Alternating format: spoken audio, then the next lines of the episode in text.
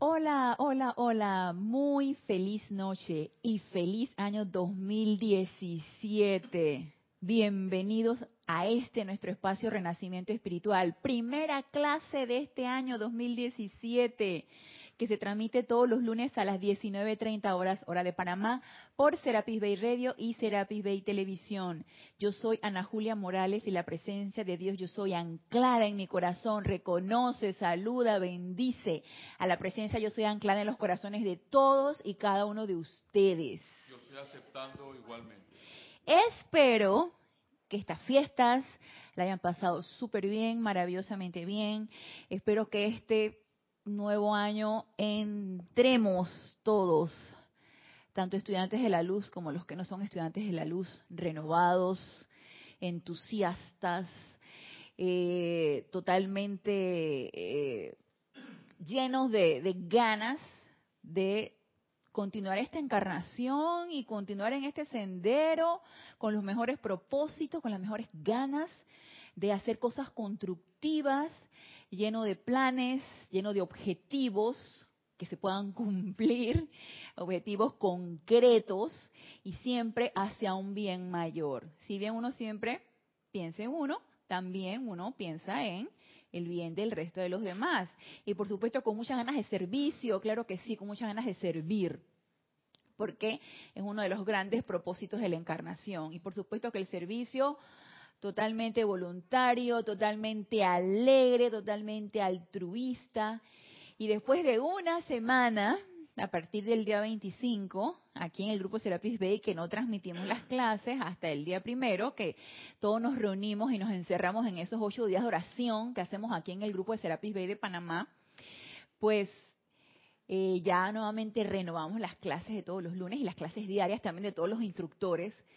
Y espero que hayan ustedes, si pudieron y si quisieron, hacer alguna actividad para estos ocho días, enfocándonos hacia esos seres de luz que todavía siguen reunidos en el retiro de Royal Tito, en el Templo de la Precipitación.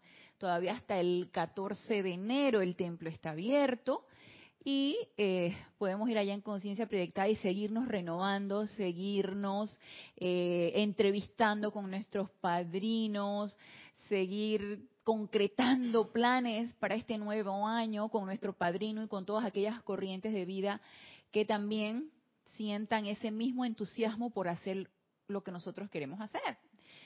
Y no es que sea obligación, porque nada es por deber u obligación, pero díganme si no es totalmente, eh, es totalmente eh, como entusiasta y como esperanzador que uno tenga planes, que uno tenga objetivos, que uno tenga una meta a seguir, que uno tenga una ruta trazada, que si bien la ruta también sobre el camino se va trazando, uno sepa a dónde uno quiere llegar, uno sepa qué punto uno quiere alcanzar.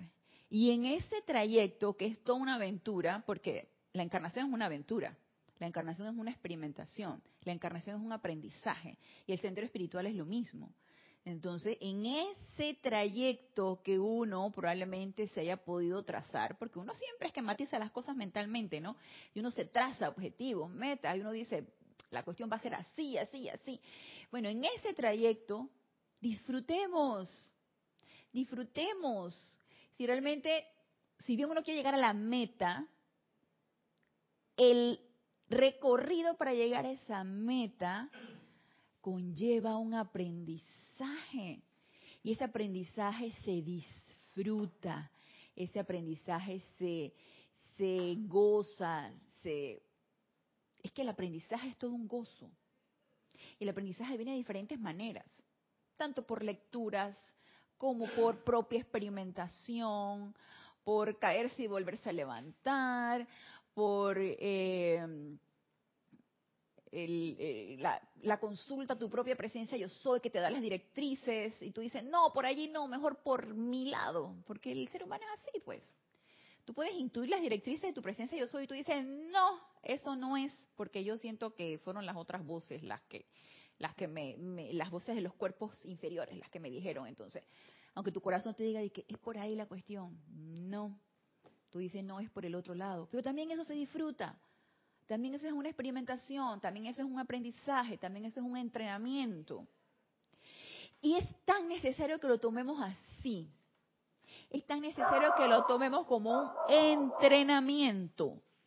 Es tan necesario que lo tomemos como una aventura y las aventuras se disfrutan también. Yo quiero que este 2017 sea un año de mucho entusiasmo, de mucho gozo en cada una de las cosas que nosotros realicemos, en cada una. Dejemos ya de poner la atención en las apariencias, que es una de las de las de lo que se podría decir de los aprendizajes, de los mensajes, uno de los tantos mensajes que nos llegó en los ocho días de oración. Y yo lo quiero compartir con ustedes. Deja ya de poner la atención en las apariencias. Céntrate, busca tu centro, busca tu equilibrio, busca tu propia armonía, busca todo eso que ya está dado. Ya de hecho está dado.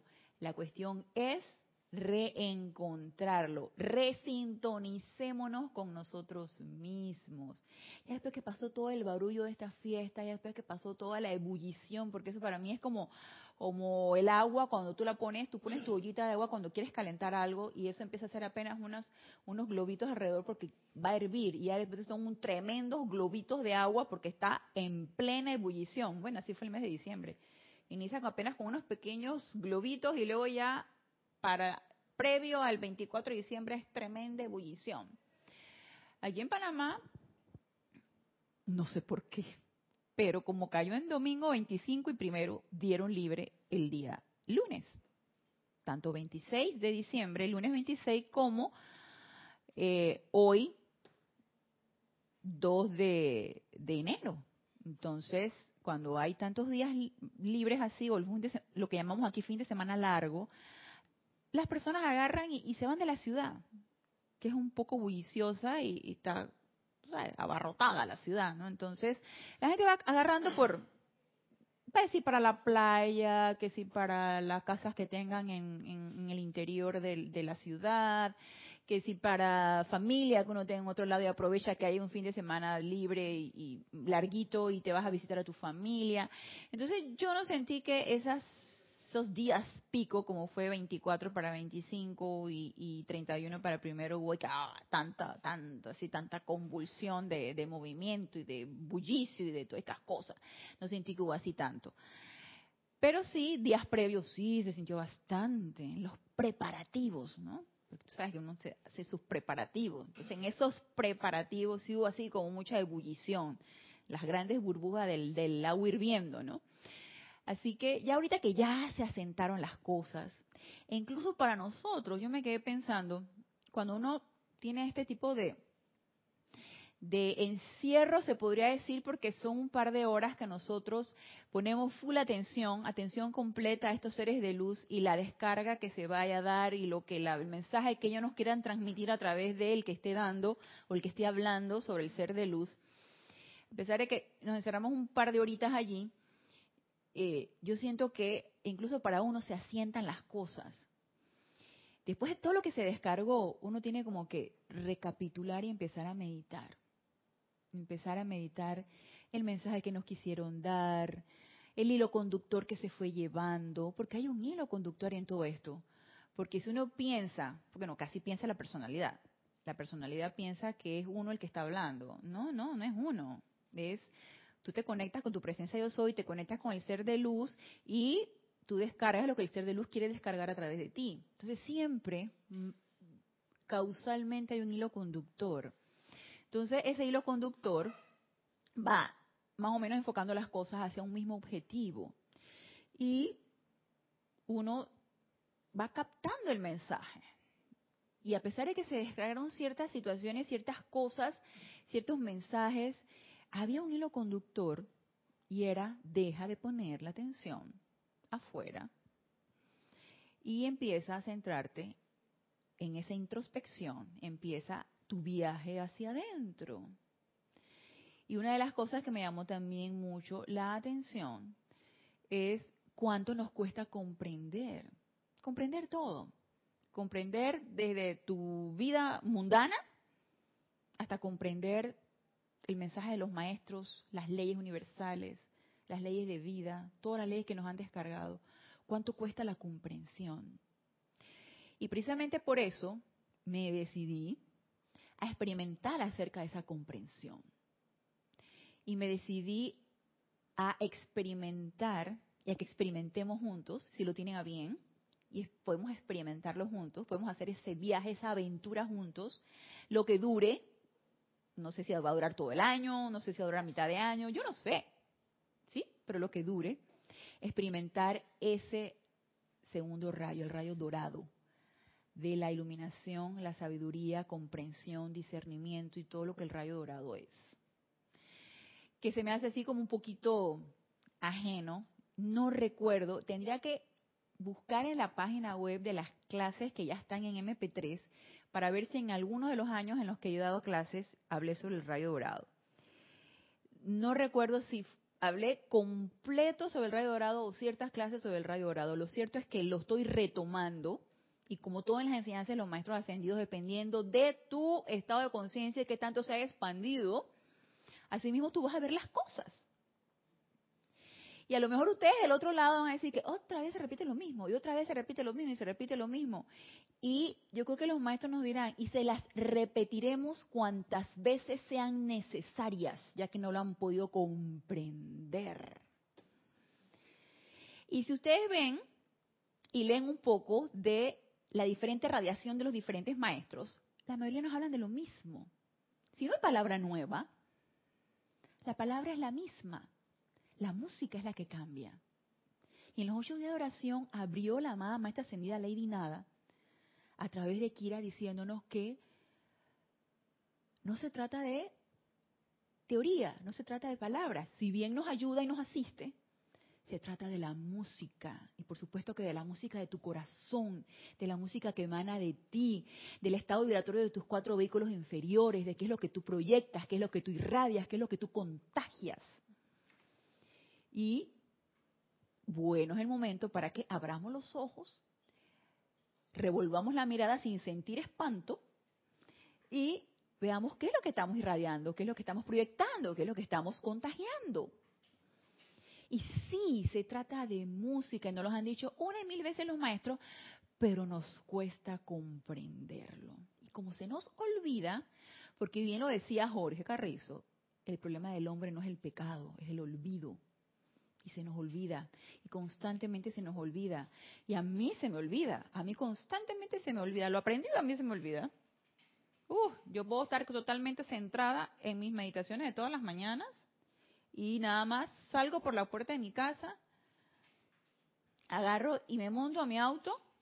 En ese momento que me monto a mi auto, amada presencia, que seas tú la que maneja a través de mí, pero si me sucede algún incidente en lo que yo salgo de mi casa y llego a mi trabajo de la mañana, se me olvidó que yo dije, amada presencia, sé tú la que maneje a través de mí. Y si yo doy el poder a la presencia para que maneje a través de mí, va a hacerlo de una manera perfecta, porque es la presencia la que está manejando y es la energía de la presencia la que se está transmitiendo a través de mí. Por lo tanto, va a ser armoniosa, va a ser perfecta, va a ser pacífica, va a ser, aunque todo alrededor sea aparentemente caótico. Pero se me olvida. Entonces, en esos estados de pendulares de que estoy consciente y despierta, de repente estoy inconsciente y me duermo, en eso no las pasamos. En esos estados de voy para un lado y voy para el otro y consciente, inconsciente, consciente, inconsciente, consciente, inconsciente. La cuestión es que cada vez seamos más conscientes. Y me entusiasmó la idea y ojalá también los entusiasme a ustedes de experimentar y, zambullirnos, después que ya nos zambullimos en el lago de fuego violeta a final de año, zambullirnos ahora y adentrarnos en el profundo mar dorado de el rayo de sabiduría, discernimiento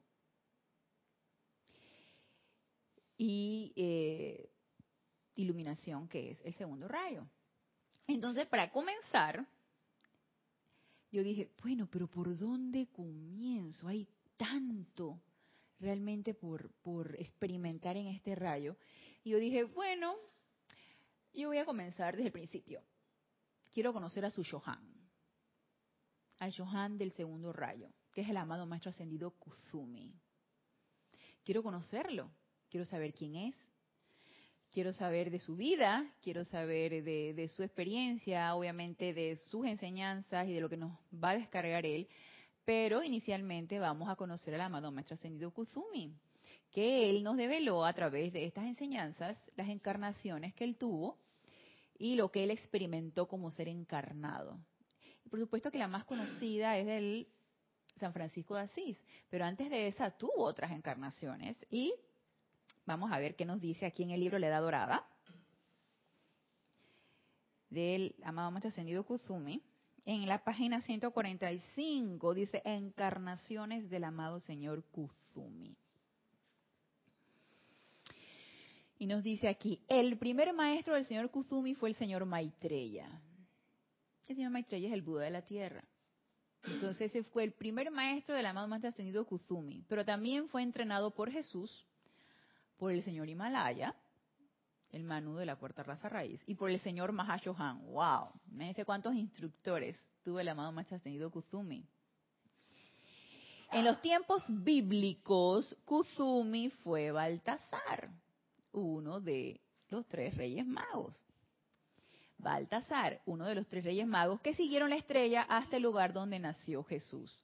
Desde aquel entonces, la mamá entendido Kuzumi encarnó, pero incluso antes de esto, él encarnó. Pero mire lo que nos dice aquí.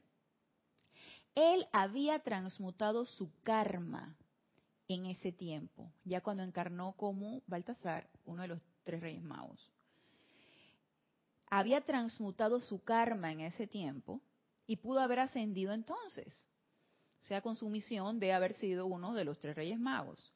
Pero pospuso su ascensión con el fin de traer adelante en una fecha, Wotan, ese es mi hijo, pero pospuso su ascensión con el fin de traer adelante en una fecha posterior las enseñanzas de la sociedad teosófica que más adelante vamos a ver qué fue lo que sucedió en ese momento. Entonces ya él tenía su plan. Obviamente cuando estamos hablando de los ámbitos internos, sabemos nuestras proyecciones, nuestros planes divinos, proponemos, pedimos dispensaciones, eh, hacemos este...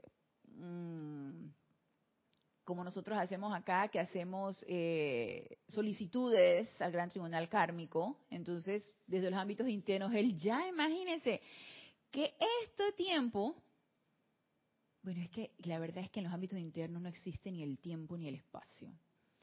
En este tiempo que fue en el, vamos a ponerle en el año 1, que él encarnó como Baltasar, él posteriormente en el año 1800, que fue para la sociedad teosófica, pensaba encarnar casi dos mil años después.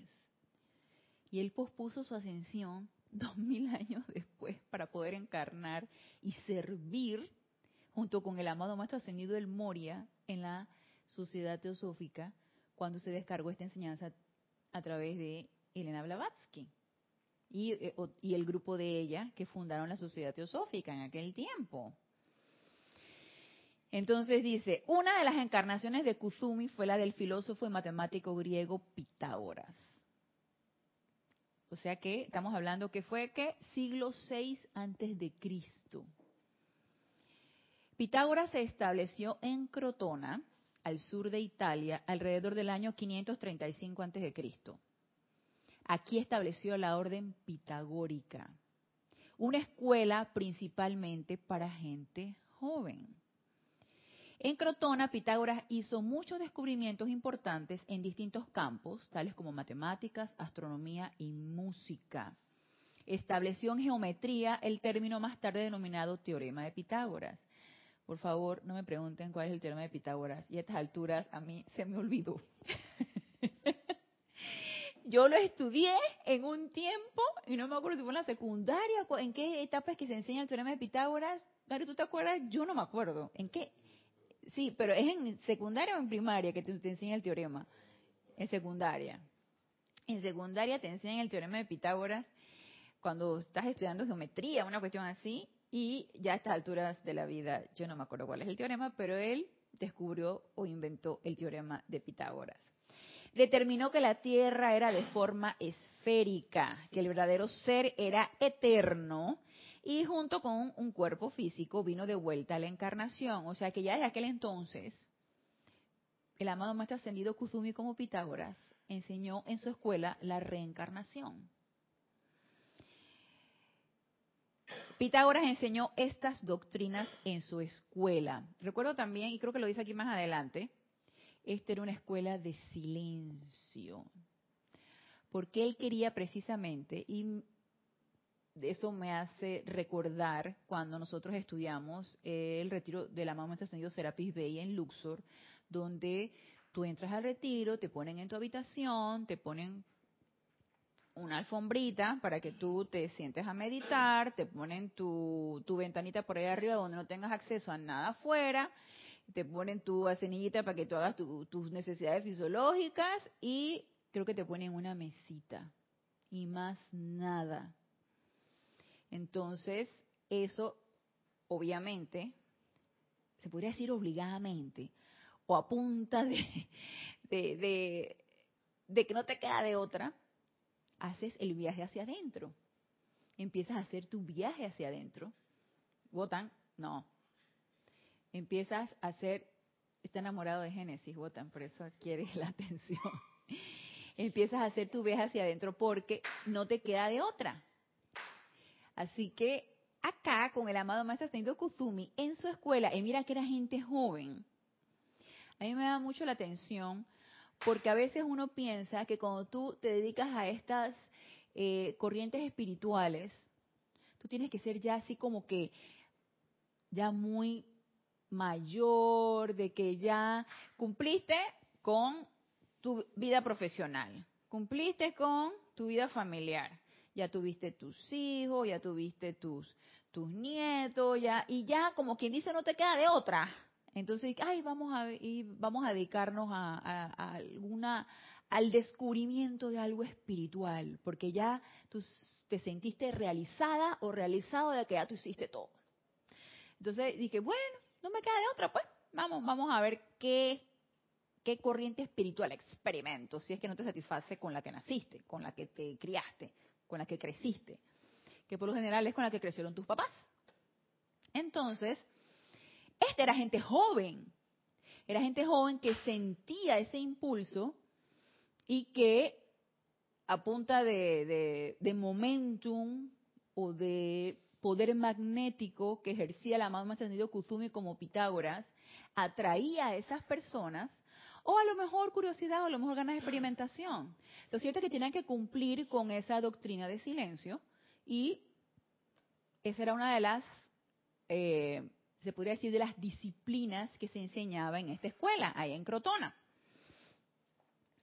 Las disciplinas en, Crotona eran muy estrictas.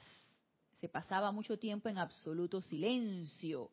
A los estudiantes se les daba pizarras en las cuales escribir y también usaban las cejas arqueadas y los gestos como una respuesta. O sea, palabras, nada puro silencio. Ahora, eso no es garantía de que tú tuvieras tu parloteo mental. Eso no era garantía. Pero con algo se tiene que comenzar. No es garantía de que tú adentro estés con el armagedón y con la conversadera. Que uno conversa con, con el cuerpo mental. Bueno, voy a hablar por mí. Mi cuerpo mental es bastante indisciplinado. Él constantemente está parloteando, está pensando lo que está sucediendo lo que sucedió, ese es el etérico, y lo que va a suceder. Entonces, haciendo planes, haciendo, haciendo esquemas o haciendo cosas, el cuerpo mental está en constante qué hacer. Aquietarlo, obviamente, es mi meta, ¿no? Y el hecho de que no salgan palabras de mis labios no quiere decir que estoy en completo silencio. El hecho de que no estoy recordando constantemente quiere decir que estoy en completo silencio, ni tampoco que no estoy sintiendo emociones, estoy en completa quietud o silencio. El objetivo obviamente es llegar a ese verdadero silencio. Sí, porque a lo mejor lo que puede experimentar uno al no emitir palabras es un falso silencio, simplemente no estás hablando. Pero ¿qué pasó con el resto, no? Entonces, a lo mejor lo que quería el amado entendido Kuzumi en aquel tiempo era comenzar por algo. Por lo menos no hables. Por lo menos que no salga de tus labios ningún tipo de sonido. Y posteriormente, me imagino que al no hablar, ibas tú buscando la quietud en el resto de los otros vehículos, ¿no? De esta manera fueron forzados a escuchar la pequeña y queda voz en sus corazones. O sea que sí se llega a ese verdadero silencio, comenzando primero por qué? Por guardar el silencio de la palabra hablada. En vez de al frecuente alboroto arremolinante de los cuerpos emocional y mental. Se pasaban las mañanas y tardes escuchando la música que Pitágoras recibía de vista el Elohim de la música. Nada más imagínense que el amado entendido Kuzumi canalizaba la música del amado Elohim vista. Y esa era la música que se escuchaba en su escuela. Pitágoras enseñó que dentro del corazón de cada corriente de vida está el verdadero maestro. Ya desde entonces se sabía. Y que los cuatro cuerpos inferiores pueden ser refinados por medio de la buena música. Y no es el primer maestro que nos los dice. Nos llegan a decir bastantes maestros. Los cuatro cuerpos inferiores pueden ser refinados por medio de la buena música para convertirlos en recipientes puros. Entonces, ¿qué mensaje me podría dar aquí el amado Maestro Kuzumi? si no me gusta la buena música, y, y se pueden decir bueno, ¿y qué es la buena música? Es la música armoniosa, la que te eleva, la que te armoniza, la que te da paz, la que te hace sentir bien. No la, la que te enerva, y la que te crispa y la que te, está, te pone los nervios de punta porque son, es, es tan bulliciosa que, que sientes que te altera. Y uno mismo lo siente. Ahora, hay hábitos de escuchar música que te altere, por supuesto tú tienes también ese hábito. Y no es que, yo no estoy diciendo aquí que sea malo o bueno, porque aquí nada es malo o bueno. La mente es la que lo hace así. Simplemente que si tu objetivo es armonizarte, necesitas escuchar algo auditivo, armonioso, para poder sentir esa armonía desde tus sentidos, de, una manera sensorial. La música entra por los oídos y se escucha en el corazón. Y esa es una manera de que tú puedas armonizar tus cuatro vehículos inferiores. La pregunta es, ¿me gusta escuchar música armoniosa? ¿O me gusta la música estridente que me ponga, tú sabes, en high, que me ponga, se dice que bien hyper, que me ponga eléctrica? Puede ser también. De repente, eh, puede ser que tú te sientas deprimida y tú, tú me vas a decir, sobre todo, a ver, vamos a ver. Todo esto es hábito también. A mí me parece que esto es hábito. Yo al principio decía que eso era cultural. También puede ser que haya algo de cultura en esto. Pues tú me puedes decir, lo que pasa es que yo crecí en un ambiente donde lo que había era música de reggaetón y lo, que, lo único que yo escuchaba era reggaetón, salsa y, y rapeo. Entonces yo te puedo decir, bueno, creciste escuchando esa música, te habituaste a escuchar esa música y te gusta esa música, ¿cierto? Porque te gusta. Entonces, si queremos cambiar, porque eso también está en uno, hay, que querer. Si yo quiero cambiar y yo sé que a mí me gusta esta música, pero no me armoniza porque me pone eléctrica, porque me da unas ganas de bailar, no hay nada malo en esto. Yo no estoy diciendo que esto sea malo. No hay nada malo en esto. Pero porque me pone a bailar y, me, pone eléctrica y me pone el, al máximo mi cuerpo emocional. Yo te diría, bueno, ¿y tú quieres tener al máximo tu cuerpo emocional o quieres tener tranquilo y armonizado tu cuerpo emocional? Tú me dices, yo quiero tener tranquilo y armonizado mi cuerpo emocional, pero todavía me gusta esta música, entonces invoca tu presencia amada magna presencia de yo soy, saca de mí este hábito de escuchar música que me altere, que me arremoline el cuerpo emocional y hazme escuchar o sentir música armoniosa, porque yo quiero estar armonizada. Yo quiero estar armonizada. Y quiero tomar las los pasos para poder armonizarme. Y una de esas es la música. Y tú me dices, ah, yo no escucho ninguna música, estoy en silencio. ¿Quieres que le diga algo? Yo la, la única, el único momento en que yo escucho música es cuando estoy en mi auto. Porque yo no tengo aparato de música en mi casa. Tengo una de esas chiquititas así donde toco CDs y toco a veces los CDs de acá de, Cantoral para a veces eh, escuchar algún canto y si tengo alguna duda en alguna tonalidad, yo lo escucho en ese, en ese aparatito. Eh, tengo la música en mi computadora, sí, con bocinitas y todo, pero de acá que yo llego a mi casa y prendo mi computadora y pongo las bocinas, yo no. Yo tengo otras cosas que hacer y de aquí a que yo llego, las termino de hacer y me acuesto a dormir porque estoy cansada. Entonces, yo escucho música cuando estoy en el auto, porque yo manejo largas distancias para poder llegar de un trabajo al otro y ahí yo aprovecho, me armonizo. Entonces yo escucho música armoniosa en ese momento. Y en el resto del tiempo estoy en silencio en mi casa, en completo silencio. Eh, sí, con mis hijos, los caninos, y cuando llega mi hija a platicar y quiere platicar conmigo, conversamos y todo eso. Pero el resto del tiempo estoy en silencio. Qué bueno sería el momento de armonizar, pensándolo bien, armonizar mi casa con una música armoniosa.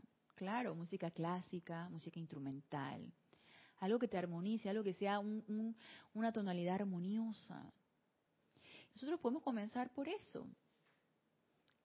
Ambiente armonioso y empieza a sentir una música armoniosa. ¿Que podemos meditar con música? Claro que sí, con una música armoniosa.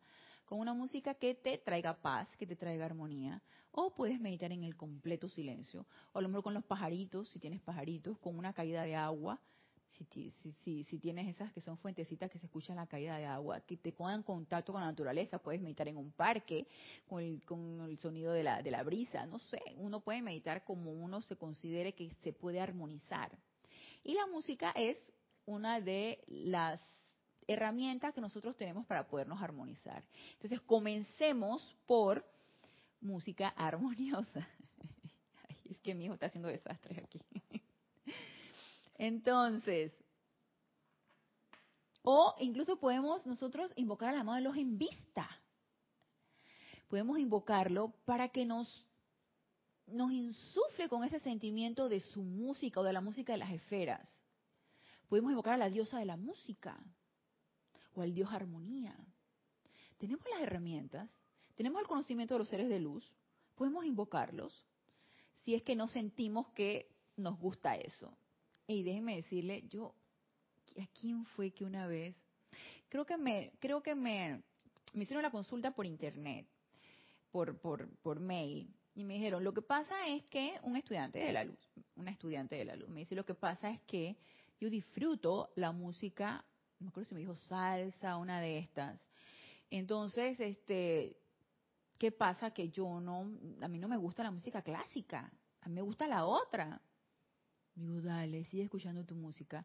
Ahora la pregunta es, ¿puedes tú meditar con tu música guapachosa, de esa clásica, digo, este, salsa y eso? ¿Puedes tú armonizarte de manera que puedas meditar con esa música?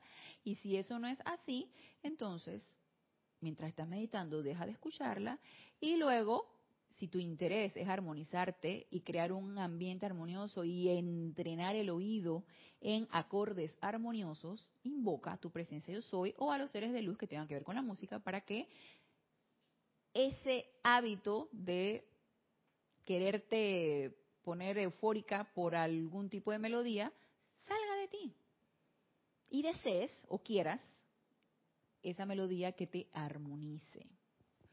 Entonces ya sabemos incluso hasta el Elohim, Elohim Vista, que en el tiempo de la escuela de Crotona de Pitágoras él descargaba la música allí. Entonces nos dice, ok, repito, Pitágoras enseñó que dentro del corazón de cada corriente de vida está el verdadero maestro. O sea, desde entonces les estaba enseñando, conéctate con tu presencia yo soy. Y que los cuatro cuerpos inferiores pueden ser refinados por medio de la buena música para convertirlos en recipientes puros. A través del cuidadoso entrenamiento de los chelas, Pitágoras se empeñó en elevar la acción vibratoria de la Tierra, permitiendo a estos chelas aumentar su propia armonía.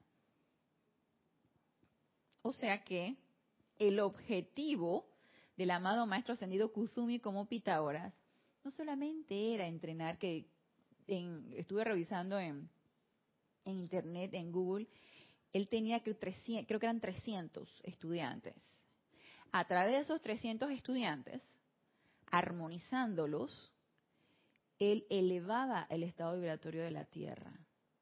Nosotros sabemos que a través de nuestra propia armonía nosotros elevamos el estado vibratorio de la Tierra, transmutamos apariencias discordantes y contribuimos a disminuir la efluvia.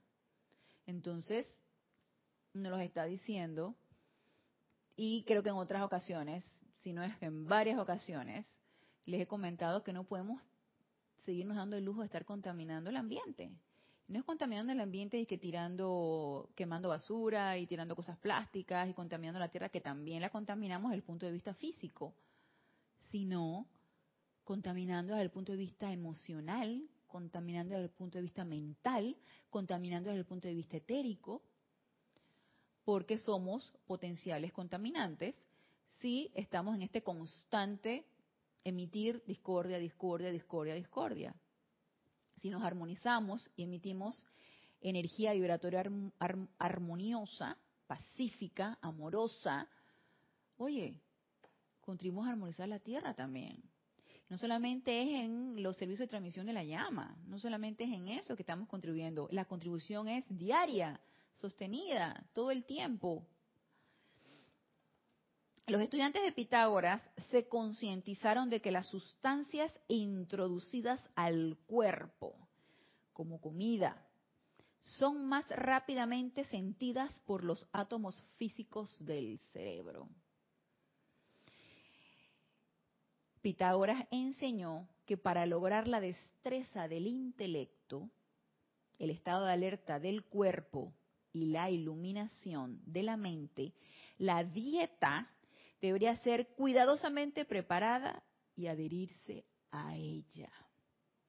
Entonces, a pesar de que aquí no lo menciona, eh, yo no recuerdo si lo leí aquí mismo en la enseñanza de los maestros ascendidos o lo busqué por internet, creo que fue internet, donde describían los, las disciplinas de la escuela de Crotona y ellos no podían comer carne no por lo menos los que estaban adentro de la escuela, porque resulta que a veces habían eh, lo que nosotros llamaríamos aquí como los que los alumnos, los, los, los internados, los que toman clases allí, duermen allí, comen allí, y los externos, los que van a tomar clases y se van a su casa.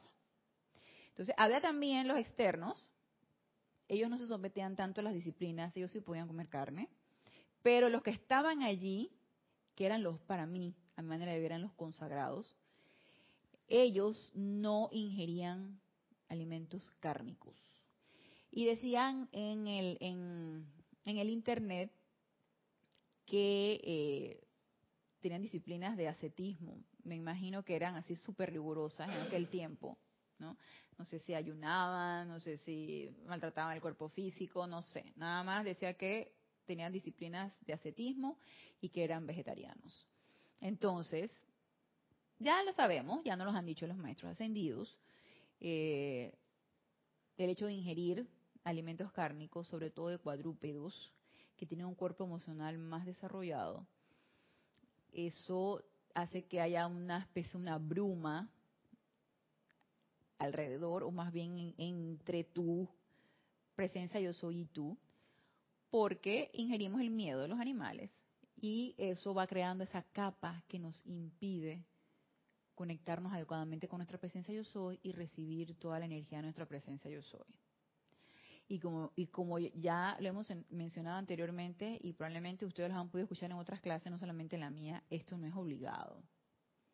Esto no es a punta de reprimirme y maltratarme y sufrir cada vez que yo voy a, un paso por un restaurante donde hay una carne asada y yo huelo el, el, chicharrón y yo huelo el, el, puerquito y el costillar y todas estas cosas. Esto no se trata de eso. Se trata de, de, reprimirme y porque yo quiero ser, yo quiero recibir todas las directrices de la presencia yo soy, yo quiero que esa bruma se vaya de mi mente y voy a transmutar todo eso. Me parece excelente que querramos transmutar el hábito de comer carne, pero no es a punta de reprimirnos. Eso tiene que salir de adentro. Eso tiene que nacer de uno. Y ¿sabes qué? No quiero más. Y eso solamente, ya sabemos que la personalidad no lo va a hacer, ya sabemos que el punto de vista humano no lo vas a hacer, porque tienes hábitos. Y los hábitos son muy humanos. Y el hábito de fumar, el hábito de tomar licor, el hábito de comer carne, el hábito de, meterse drogas, todas esas cosas, y drogas lícitas o ilícitas, porque hay drogas lícitas, pastillas para dormir, tranquilizantes, todas estas cosas son lícitas, o sea, te la receta el médico y tú, y te habitúas a eso, y eso, eso, este, obviamente son drogas. Entonces, todo eso crea esa capa, esa bruma que impide que tú te puedas conectar adecuadamente con tu presencia yo soy. Entonces, eso no se elimina ni forzadamente, eh, hay que ser hay que ser completamente honesto con uno mismo. Y si uno quiere de una manera honesta sacar ese hábito de uno, uno se lo solicita a su presencia yo soy, porque ella es la única que puede aplacar ese hábito. Entonces, ¿sabes qué? Yo, yo no, yo le soy honesta. Yo inicialmente dejé de comer carne por un experimento que hice, eso fue antes de entrar a la enseñanza. Un experimento que yo hice con una, un grupo espiritual hindú y este hicimos una, una, una reunión de, de, meditación y de, y de cantos y de, yoga y estas cosas que uno va experimentando en su búsqueda. Y ellos recomendaron, no prohibían, pero recomendaron que mientras estábamos haciendo el curso, que fue como una semana, diez días, ya ni me acuerdo, mientras estábamos haciendo el curso, no ingiriéramos productos cárnicos y no nos este, pusiéramos cosas derivadas de animales, ni cosas de cuero, ni nada de eso. Y yo inicialmente, ah, perfecto, al principio, al fin y al cabo era el requisito, ¿no? Era nada más una semana. Y después de eso, yo, que soy la que cocina en mi casa, yo la que preparaba la comida, yo no podía tolerar preparar carne, por lo menos no carnes rojas. Y empecé a comer pollo. Y después ni el pollo, me desagradaba el olor, me desagradaba el sabor, la consistencia, de todo. No, no podía. Y ya después, este, ni pollo. Entonces, de vez en cuando, pescado y yo, a mí todavía me sigue gustando el pescado, es el único marisco que me gusta. Y en fuera no me gusta más nada de marisco, pero es el único que me gusta. Y yo sé que no me voy a reprimir de no comerlo, pero sí le voy a pedir a mi presencia que me saque el deseo de ingerir también pescado, porque es un animal también. Y este y también eliminar ese deseo. Entonces, pero ¿qué pasa? A mí me encantan los zapatos de cuero. Me encantan las carteras de cuero. Y ese deseo yo todavía no lo he podido sacar. De que voy a un lado y me encanta comprarme una carterita de cuero, un monederito, una que sabe qué. Me encanta. Y esa es la piel del animal. Entonces yo sé que hay, dualidad. Ay, no como animales, pero me encanta utilizar la piel del animal. ¿Qué pasó? Pero yo sé que eso obligadamente no lo, no, sabe. Yo no me voy a obligar a reprimir. Yo quiero sacarlo de raíz. Yo quiero que salga de mí ese deseo. Tú sabes que no. Es mejor este sintético. ¿Sabes qué? Sintético, dale, mejor sintético. Telita, vinil, de estas cosas mejor. Ese, ese olor hace de esas cosas de cuero. Ya no lo quiero, ya no quiero que me guste. Pero eso solo solicita una su presencia, yo soy para que eso venga de adentro, con la mayor honestidad. Y yo tuve que hacer una introspección y yo dije, ¿qué es esto? ¿Qué estás haciendo? Hey, sé honesta. Y yo, sí, es cierto. Y hay derivados sintéticos. Entonces, ¿cuál es el problema? Mejor derivado sintético, dele. pero yo sé que no puede ser obligadamente, tiene que salir de adentro. Entonces, desde entonces, imagínense, se sabía, que yo me imagino que en aquellas épocas de los romanos, porque yo veo películas, épocas de los romanos, de por allá, de, los griegos, lo único que comían eran animales, sacrificaban animales y comían animales y era una, una dieta bien cárnica. Y esta gente dijeron carne no. Porque obviamente el maestro te lo está diciendo, es eh, las sustancias introducidas al cuerpo como comida son más rápidamente sentidas por los átomos físicos del cerebro y para mí por los átomos de todo el cuerpo. Y Pitágoras enseñó que para lograr la destreza del intelecto, el estado de alerta del cuerpo y la iluminación de la mente, la dieta debería ser cuidadosamente preparada y adherirse a ella. Entonces, ya lo sabemos.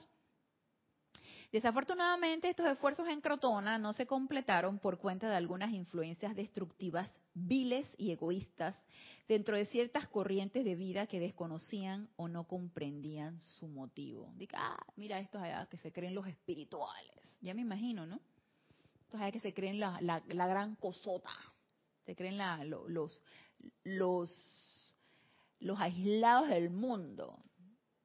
Y obviamente este, no comprendieron realmente el motivo, no comprendieron que ese grupo selecto de 300 personas, oye, 300, mira, 300 jóvenes, los 300, los 300 espartanos no, eran los 300 jóvenes de la escuela de Crotona, aumentaban el estado vibratorio de la Tierra. Eso no lo comprendieron.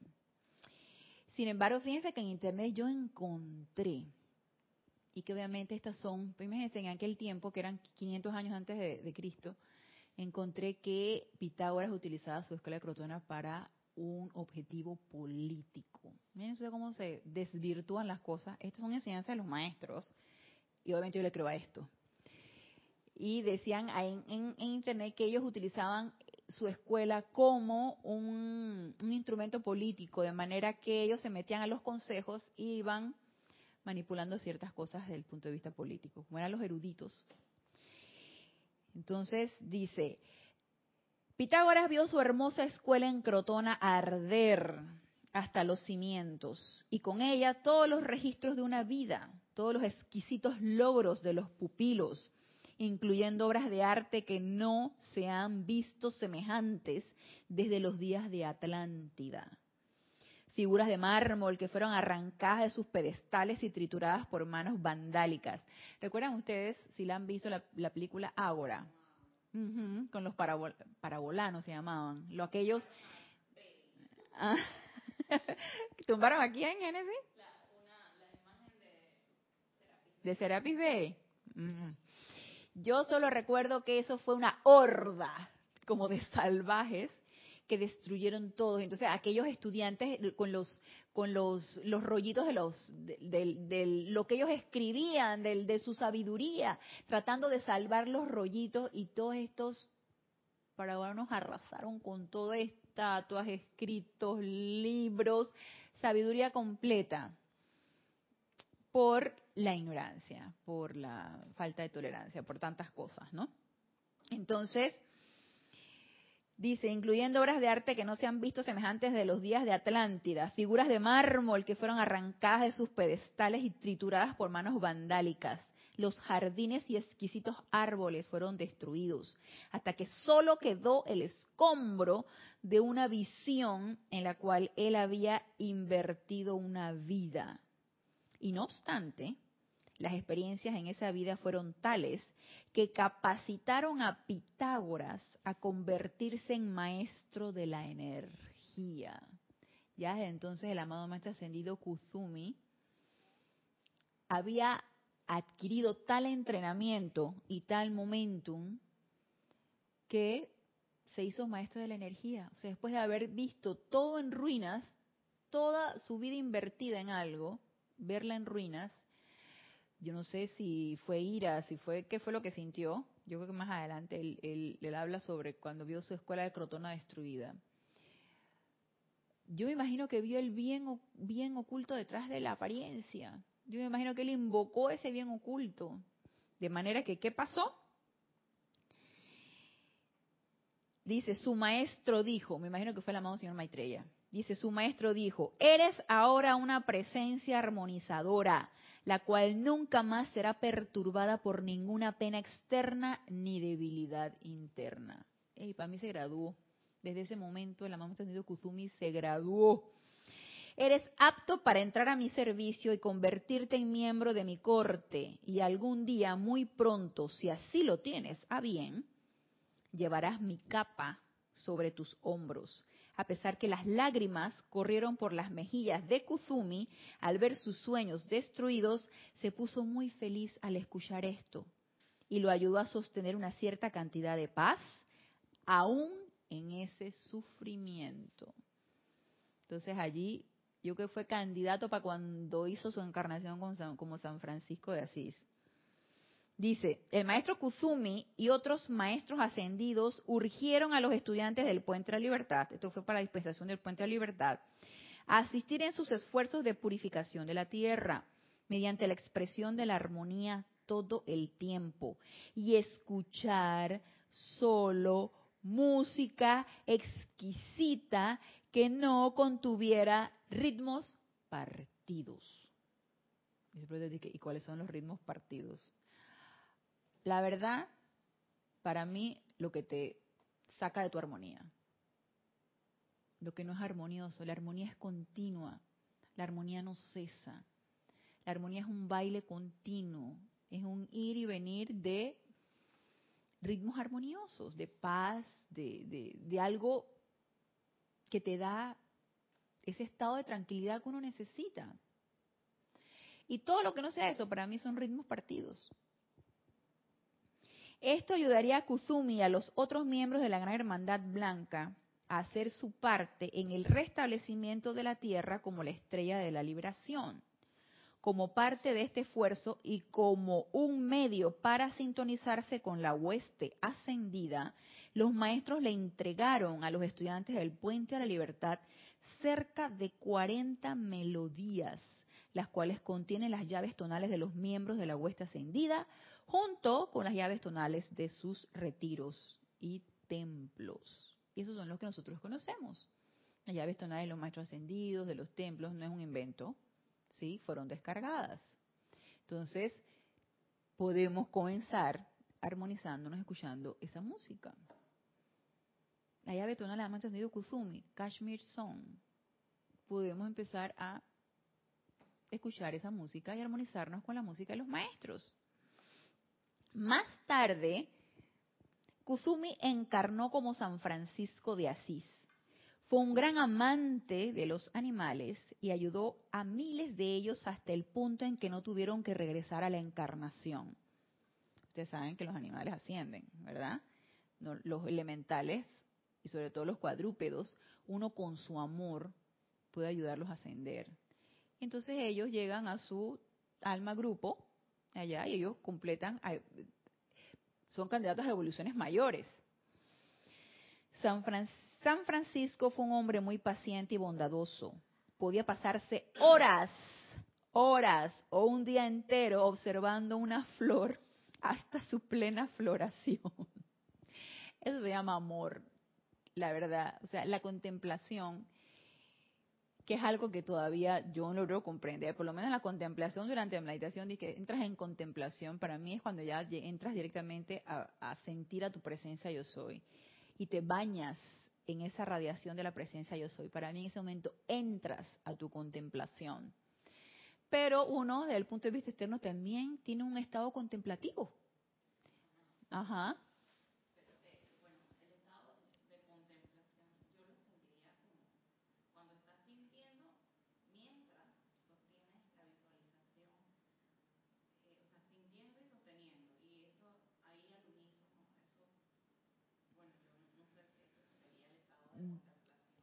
Yo diría que el estado de contemplación no, no tiene nada que ver con lo visual. Es puro sentir. Es puro sentir a tu presencia. Uno inicialmente, cuando tú empiezas tu meditación, tú inicias con una visualización de tu llama triple dentro de tu corazón y empiezas, si, si quieres, empezar con el mantra yo soy, yo soy, yo soy, o simplemente la visualizas palpitando dentro de tu corazón. Tratas de sintonizarte con los latidos de tu corazón y empiezas a visualizar esa llama triple. Mientras haya la visualización de tu llama triple, no estás sintiendo. No, porque yo pienso, o sea, es una pregunta, ¿no? Porque, o sea, cuando uno está meditando... ¿Está encendido? Sí.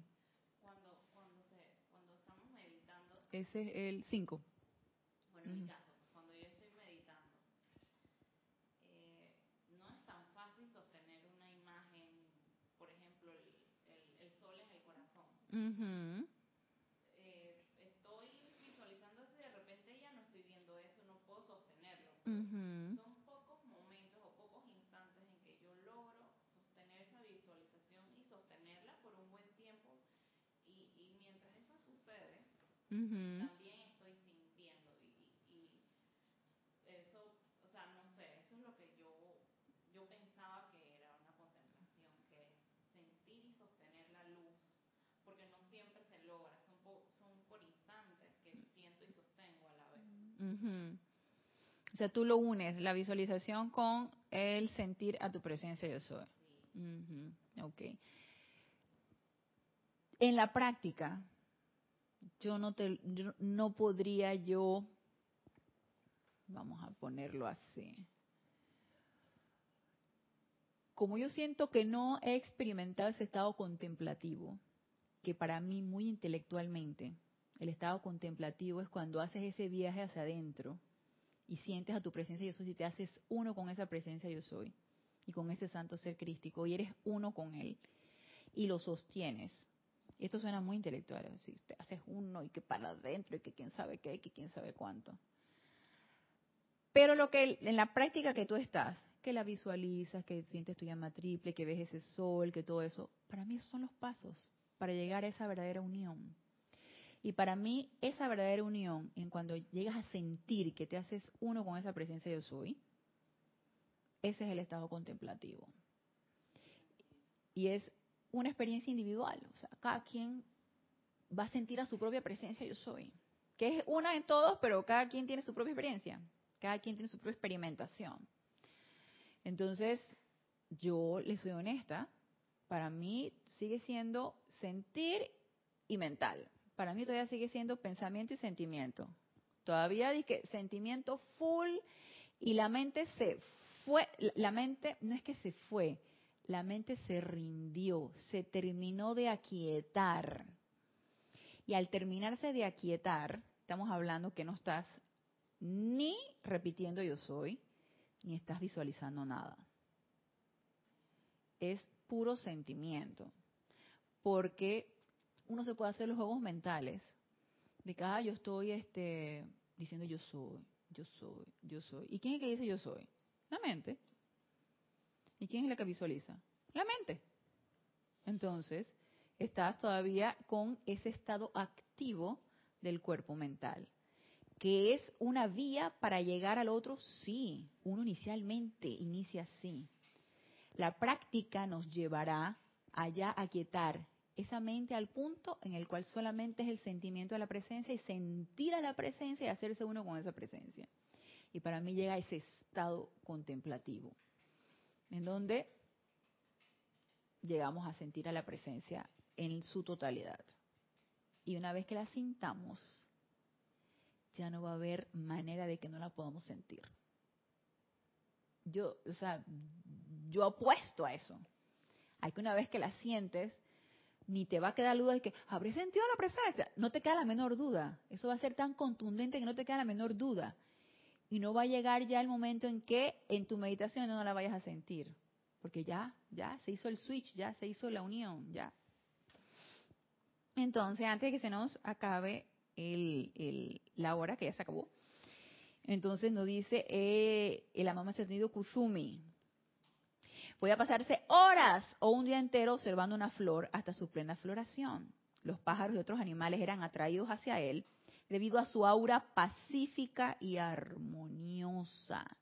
Entonces, una de nuestros termómetros, podría decirse, aparte de que uno puede darse cuenta qué es lo que te rodea, qué energía está a tu alrededor, qué es lo que, en qué medio tú te mueves, si es armonioso, si es inarmonioso, si, si te saca de quicio, si te, te da paz y todo esto, uno de los termómetros puede ser también el reino elemental.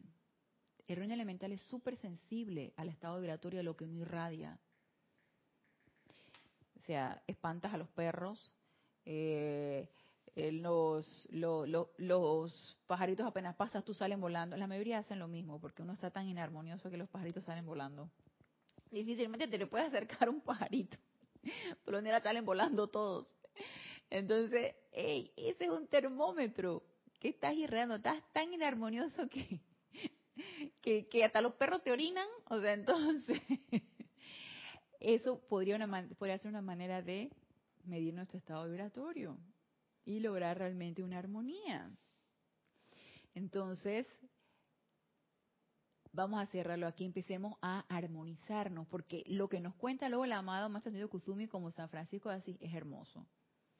Y no hay nada más edificante, nada más esperanzador y entusiasta que un ser de luz que estuvo encarnado nos comente y nos cuente ese proceso, cómo él fue entrando a esa unificación con su presencia yo soy. Porque tú dices que, hey, yo también, yo también, yo también lo puedo hacer, claro que sí, él estuvo encarnado y lo hizo, yo también lo puedo hacer.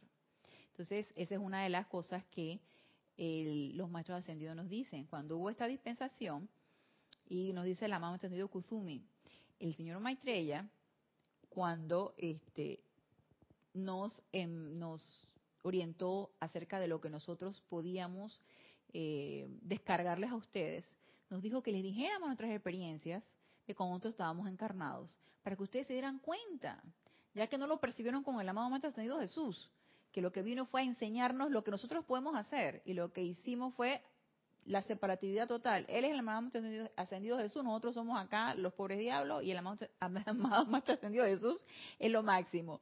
Entonces, lo tergiversaron todo, nos han enseñado todo tergiversado, Así que a través de esta enseñanza, el señor Maitreya le dijo a la mamá Maestro Kuzume enséñales que tú encarnaste, las encarnaciones que tuviste, lo que lograste, para que ellos se den cuenta de que hay esperanza, claro que sí lo podemos hacer. Así que nos quedamos en la encarnación de la amada Maestra Ascendido Kuzumi como San Francisco de Asís y lo vamos a terminar de ver entonces para la siguiente clase, el próximo lunes a las 19.30 horas, hora de Panamá. Así que, amados hermanos, Gracias, gracias, gracias por darme la oportunidad de servirles. Hasta el próximo lunes. Mil bendiciones.